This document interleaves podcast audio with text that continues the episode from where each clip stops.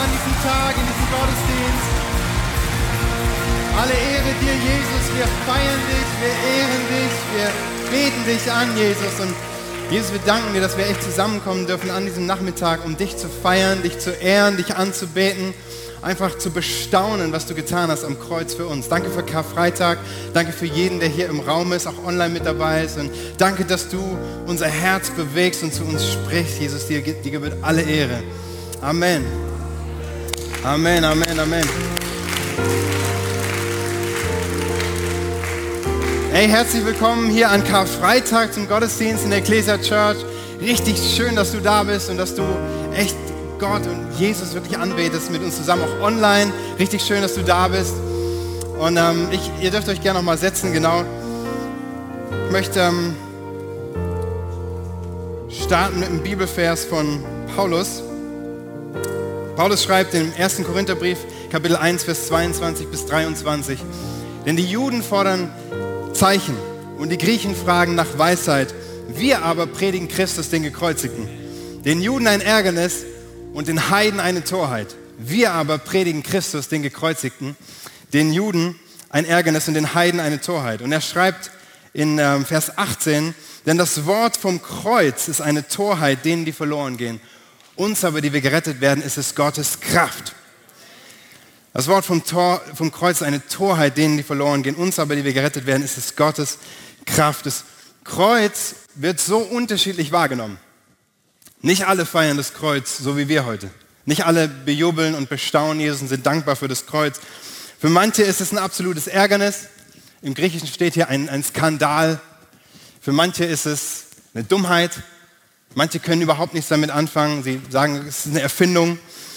Aber für uns ist es Gottes Kraft, sagt Paulus. Und am Kreuz, ihr Lieben, am Kreuz scheiden sich die Geister. Am Kreuz scheiden sich die Geister, die Meinung damals genauso wie heute. Und ich, ähm, mir kamen so die Fragen, hey, was hat das eigentlich mit dem Kreuz so auf sich? Warum musste Jesus sterben an diesem Kreuz? Warum ist es so wichtig für uns heute? Und diese Fragen begegnen mir immer wieder auch in Gesprächen, auch uns als Eltern, Caro und mir, mit unseren Kindern. Und ich möchte uns ein paar Gedanken da mit uns teilen. Das wird jetzt keine theologische Ausarbeitung, keine Bibelarbeit, einfach nur ein paar Gedanken mit uns heute Nachmittag teilen. Und dann wollen wir gemeinsam das Abendmahl einnehmen. Und wir wollen dann von Jonathan Werner hier drüben hören, was er von Gott prophetisch empfangen hat. Ja, falls ihr euch wundert, Jonathan malt hier prophetisch, er lässt sich inspirieren von Gott und er wird uns nachher vorstellen, was Gott ihm geschenkt hat, auch in diesem Bild. Und wie schon gesagt, das Kreuz ist, ähm, da scheiden sich die Geister, das Kreuz ist unglaublich spannungsgeladen. Es ist unglaublich spannungsgeladen in sich. Eigentlich schon das, das Symbol an sich. Es war ein furchtbares Folterinstrument, ein Hinrichtungswerkzeug, wie es schlimmer gar nicht, fast, fast nicht vorzustellen wäre. Furchtbare Qualen, was Menschen dort erlitten haben. Und auf der anderen Seite tragen es viele als Schmuckstück um den Hals oder, oder woanders. Ja, wir, wir hängen es auf in unsere, in unsere, unsere, unsere ähm, Häuser. Es ist an Kirchen, es ist in Bildern. Überall ist das Kreuz präsent. Und mir kam so in der Vorbereitung, hey, das Kreuz ist das größte Trennungszeichen der Menschheit. Das Kreuz ist das größte Trennungszeichen der Menschheit auf der einen Seite. Es trennt Menschen und Meinungen voneinander. Manche Beziehungen gehen auseinander wegen dem Kreuz. Ja, manche Menschen werden sogar von ihrer Familie ausgestoßen oder sogar verfolgt, weil sie an den Gekreuzigten glauben.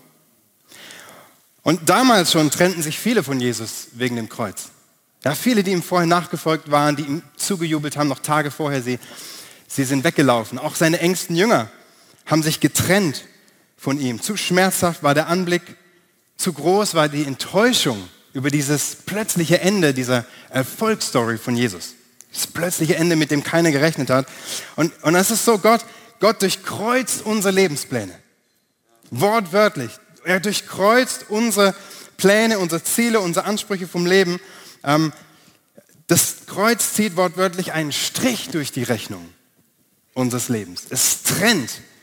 Unsere Vorstellungen, unsere Erwartungen, unsere Hoffnungen werden zunichte gemacht durch das Kreuz, aber auch im Positiven. wenn Jesus in unser Leben tritt, dann ändert sich alles. Im Licht vom Kreuz nehmen wir Dinge ganz anders wahr und sehen Dinge ganz anders, rückt plötzlich eine ganz andere Perspektive. Ganz positiv. Das Kreuz ist das größte Trennungszeichen der Menschheit und am deutlichsten sehen wir das, als Jesus am Kreuz hängt und diese Worte, die wir auch vorhin gelesen haben, gehört haben, diese, diese Worte ausspricht. Mein Gott, mein Gott, warum hast du mich verlassen? Dieser unglaubliche Trennungsschmerz, der da zum Ausdruck kommt. Diese, diese, diese Worte, sie und das Kreuz an sich, sie zeigen nochmal ganz deutlich die Trennung zwischen Gott und Mensch, die bis dorthin da war.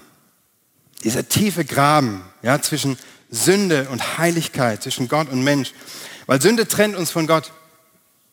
Nicht nur unsere Tatsünde, sondern wir sind in Sünde rein geboren und wir sind getrennt von Gott, kommen wir auf die Welt. Sünde trennt uns von Gott. Und deswegen musste Jesus sterben. Das Kreuz war kein Zufall, es war auch kein Unfall, sondern es war Gottes Wille, es war Gottes Plan. Jesus zitiert hier mit diesen Worten, mein Gott, mein Gott, warum hast du mich verlassen? Er zitiert Psalm 22. Er wusste, was auf ihn zukommt. Er war nicht plötzlich überrascht, nein, er wusste es. Er zitiert diesen Psalm, der vor langer Zeit schon geschrieben war und, und wusste, ich, ich, ich weiß, was auf mich zukommt, aber ich nehme es trotzdem auf mich. Als Jesus die Sünde der gesamten Menschheit trug, hat er, hat er selbst diese Trennung zwischen Gott und Mensch erlebt. Also in seinem ganzen Sein. Nicht nur in seinem Körper, als er da hing und gelitten hat, sondern es muss ihm durch, durch sein Herz gegangen sein.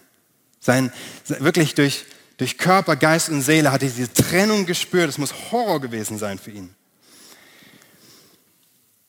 Aber die Sünde, die trennt nicht nur dich und mich von Gott. Sie trennt uns nicht nur von anderen Menschen, sondern die Sünde trennt uns auch von uns selbst. Wir entfremden uns von uns. Wir, wir sind beladen von Schuld und Scham. Wir verstecken uns, wir verstellen uns, wir, wir ekeln uns vielleicht vor uns selber. Und vielleicht fühlen wir uns auch verlassen und einsam, so wie Jesus dort am Kreuz. Das Kreuz ist der Ort größter Trennung und größter Verlassenheit. Niemand weiß es besser als Jesus, der dort hing, verlassen von Gott und Menschen. Äußerlich und innerlich war er so entstellt, schreibt Jesaja, dass man ihn kaum erkennen konnte. So entstellt durch die Sünde. Und er litt für dich, er litt für mich, für unsere Schande. Und das, deshalb kann er auch verstehen wie kein anderer. Er kann verstehen, da wo du dich getrennt fühlst, da wo du dich einsam und verlassen fühlst, da wo du durch Täler gehst, durch Schmerz gehst. Kein anderer kann so verstehen wie Jesus. Wie schon gesagt, das Kreuz ist voller Spannung. Es ist nicht nur das größte Trennungszeichen, sondern es ist gleichzeitig auch das größte Verbindungszeichen. Das Kreuz ist das größte Verbindungszeichen der Menschheit. Es ist der Ausdruck von größter Nähe und Verbundenheit. Es ist das Paradoxe in diesem, in diesem Holz, in diesem Kreuz. Wir lesen Matthäus 27, Vers 51, wir haben es vorhin schon gehört, im selben Augenblick riss der Vorhang im Tempel von oben bis unten in zwei. Die Erde begann zu beben, die Felsen spalteten sich. In diesem Vers wird beides deutlich. Der Vorhang zerriss, da ist Trennung, Spalten, Felsen spalteten sich als Trennung und, und, und all das führte dazu, dass der Vorhang zerriss, dass die, dass die Kluft zwischen Gott und Mensch zerriss. Der Vorhang, es war, es war die Barriere im Allerheiligsten, im Tempel, wo, wo Menschen sich Gott genaht haben. Und dieser Vorhang ist zerrissen, die Trennung ist vorbei. Endlich dürfen wir zu Gott kommen. Was niemals vorher möglich gewesen war, wird plötzlich wahr. Der Mensch hat direkten Zugang zum Allerheiligsten, zum Thron Gottes, in die Nähe Gottes. Ohne Priester, ohne Vermittler, ohne Opferrituale, ohne fromme Taten und Leistungen, ohne eine perfekte Einhaltung von dem Gesetz. Wir dürfen kommen, so wie wir sind. Das ist das größte Verbindungszeichen. Eine persönliche Beziehung zu Gott ist plötzlich möglich. Und am Kreuz steckt, streckt Gott so wirklich die Hand aus zu dir und mir und sagt, komm zu mir, mein Kind. Komm zu mir. Es ist eine Einladung an uns. Komm zu mir, so wie du bist. Und das wird symbolisch deutlich durch diesen senkrechten Balken, ja, den wir so sehen, der, diese, diese Verbindung zwischen Himmel und Erde, zwischen Gott und Mensch. Nicht mehr getrennt. Das ist die Brücke zwischen uns. Und intime Nähe und Vertrautheit sind, sind möglich für jeden. Gott lässt seine Anklage uns gegenüber fallen. Er verbindet sich mit uns. Das Kreuz ist das größte Pluszeichen der Menschheit, hat jemand gesagt. Es macht aus dem Minus meines Lebens noch ein Plus. Das größte Pluszeichen der Menschheit. Und auch wir dürfen unsere Anklage anderen gegenüber fallen lassen. Am Kreuz dürfen wir unsere Steine fallen lassen, den Zorn und die Unvergebenheit, die wir im Herzen tragen, Menschen gegenüber. Ja, manche manche Vorbehalte, die wir tragen, manche, manches Misstrauen, Ablehnung, Ignoranz an den Gegenüber. Und, und wir dürfen Liebe einziehen lassen in unser Herz. Und, und diese Liebe führt uns in Gemeinschaft. Sie führt uns in Verbindung miteinander. Das Kreuz führt in Verbundenheit, nicht nur mit Gott und Menschen, sondern mit anderen Menschen, unweigerlich. Rechts und links, da ist dieser waagrechte Balken. Rechts, rechts und links hängen zwei Schwerverbrecher neben Jesus. Und er streckt sich nach ihnen aus, um Gemeinschaft mit ihnen zu haben. So können wir uns das vorstellen. Beziehung untereinander ist möglich durch das Kreuz. Am Kreuz kommen wir zusammen. Am Kreuz kommen wir zusammen, ihr Lieben. Das ist der Ort, dort am Kreuz, wo wir, ja, wo sich unsere, wo sich unsere Wege kreuzen. Ja, Corona, wie, wie sehr freuen wir uns, dass wir endlich ohne Abstand kommen dürfen, oder? Und ohne viele andere Maßnahmen. Wie viel schöner ist es, wenn wir am Kreuz zusammenkommen können. Ohne Abstand. Unabhängig von deiner Herkunft, von deinem, deiner Kultur, deiner Sprache, deiner Hautfarbe. Völlig unabhängig davon dürfen wir zusammenkommen und innige Gemeinschaft haben am Kreuz. Herrlich. Und Menschen, die zerstritten sind, sie kommen wieder ins Reine am Kreuz. Unsere Wege kreuzen sich dort. Alle Wege führen nicht nach Rom, alle Wege führen zum Kreuz. Und dort laufen die Fäden zusammen. Und deswegen ist es so gut, dass wir aufs Kreuz schauen, dass wir das Kreuz hochhalten, dass wir das Kreuz ehren, dass wir Jesus anbeten dort am Kreuz, dass wir zum Kreuz gehen. Wir dürfen unsere Lasten wirklich ablegen am Kreuz. Ja, wir dürfen Schuld, wir dürfen Scham abgeben bei Jesus, unsere Selbstanklage, unsere Unsicherheiten, Ängste, unsere Zerrissenheit. Hey, lass uns zum Kreuz gehen damit. Und immer wieder, nicht nur einmal, immer wieder müssen wir zum Kreuz gehen. Ich habe diese Woche diesen Satz gehört, fand ich so stark. Es ist keine Schande, zum Kreuz zu gehen. Im Gegenteil, es wäre komisch, wenn Christen nicht zum Kreuz mehr gehen. Wenn Christen nichts mehr zu bekennen haben in ihrem Leben und nichts mehr abzuladen haben, dann wäre es komisch. Das ist das Natürlichste der Welt, dass wir immer und immer wieder zum Kreuz gehen und dort frei werden und dort die Vergebung, die Jesus schon getan hat, in Empfang nehmen. Immer wieder neu. Auch mein altes Leben. Ja, ich, ich trenne mich von meinem Ego dort am Kreuz, von meinen Zielen, Wünschen, Vorstellungen, meinen Ansprüchen. Das Kreuz bedeutet die totale Unterwerfung unter Gottes Wille. So wie Jesus kurz vorher gebetet hat im Garten Gethsemane, nicht mein Wille geschehe, sondern dein Wille. Nicht mein Weg, Herr, Vater, sondern dein Weg. Das Kreuz ist Endpunkt und Neustart zugleich. Es ist Trennung und Verbundenheit, es ist Endpunkt und Neustart zugleich. Und früher oder später werden alle Menschen mit dem Kreuz konfrontiert. Und dann ist die Frage, welche Stellung nimmst du ein zum Kreuz? Was ist deine Haltung? Weil das entscheidet über deine komplette Zukunft. Im Hier und Jetzt, genauso wie in Ewigkeit. Ist es, ist es für dich ein Ärgernis, ein Dorn im Auge? Ist es für dich eine Dummheit, um mit Paulus Worten zu sprechen? Oder ist es, nimmst du es an als Gottes Kraft zur Rettung? Gottes Kraft zur Erlösung für dich.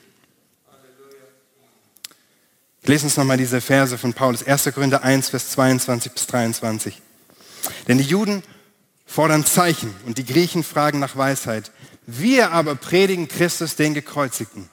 Den Juden ein Ärgernis und den Heiden eine Torheit.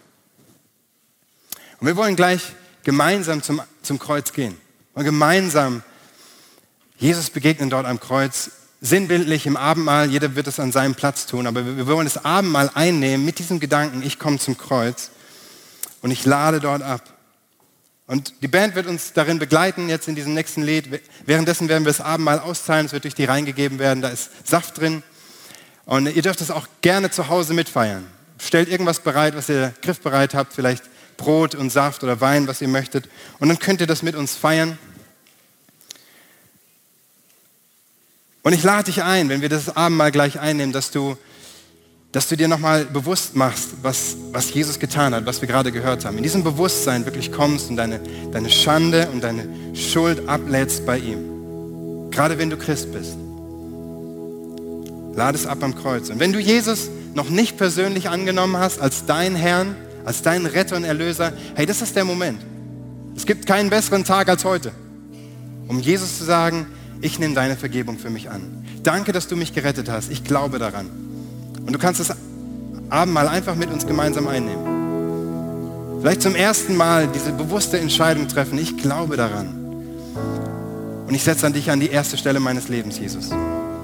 Vielleicht auch zum wiederholten Mal, weil du gemerkt hast, hey, du hast dich entfernt und gehst eigene Wege, aber heute machst du wieder ganze Sache mit Jesus.